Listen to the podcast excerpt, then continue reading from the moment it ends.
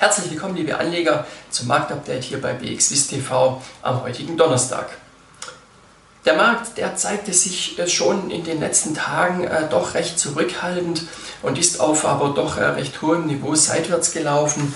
Ähm, die Marktteilnehmer sind nach wie vor grundsätzlich schon noch verunsichert aufgrund eben bestehender Themen wie dem Handelsstreit, der wieder zunimmt oder aber auch natürlich die Corona-Neuansteckungen.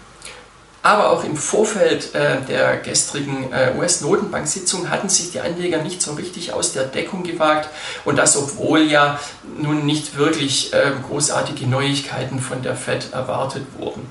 Äh, und so ist es auch gekommen. Äh, man könnte sagen, die Fed hat die Erwartungen erfüllt. Man hat den bisherigen Kurs weiterhin äh, bekräftigt und mahnt aber auch gleichzeitig, dass in den Staaten äh, Maßnahmen getroffen werden müssen, um die Ausbreitung des Virus ähm, einzudämmen.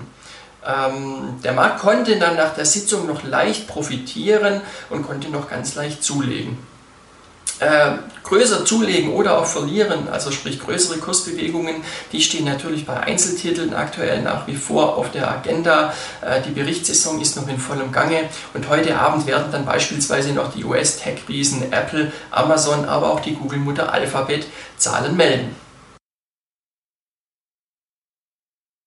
Auch bei uns in der Schweiz hier, da stehen heute große Namen auf der Agenda. Aus dem SMI sind jetzt gleich drei Titel.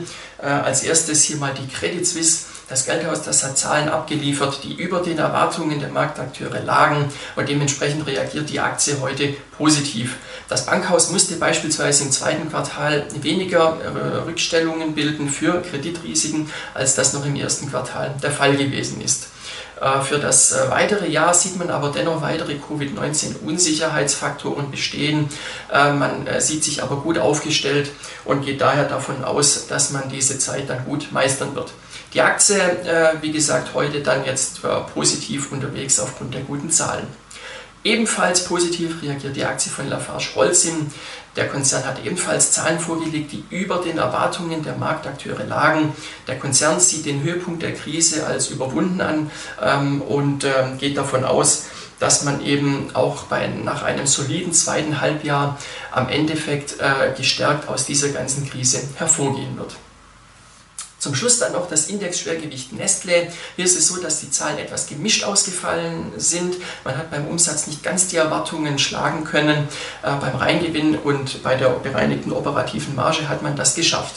Auch das organische Wachstum, das ist im Halbjahr besser als äh, erwartet wurde. Allerdings hat man hier im zweiten Quartal doch eine deutliche Verlangsamung gesehen. Im ersten Quartal, da konnte der Nahrungsmittelwiese ja noch von Hamsterkäufen der Konsumenten profitieren. Und auch wenn man nun viel besser dasteht als die Konkurrenz, äh, den Ausblick, den hat man gesenkt und die Aktie reagiert daher heute zumindest mal recht verhalten auf die Zahlen. Wie es dann weitergeht mit der Berichtssaison, das erfahren Sie selbstverständlich nächste Woche, wenn es wieder heißt Marktupdate bei BXWIS TV.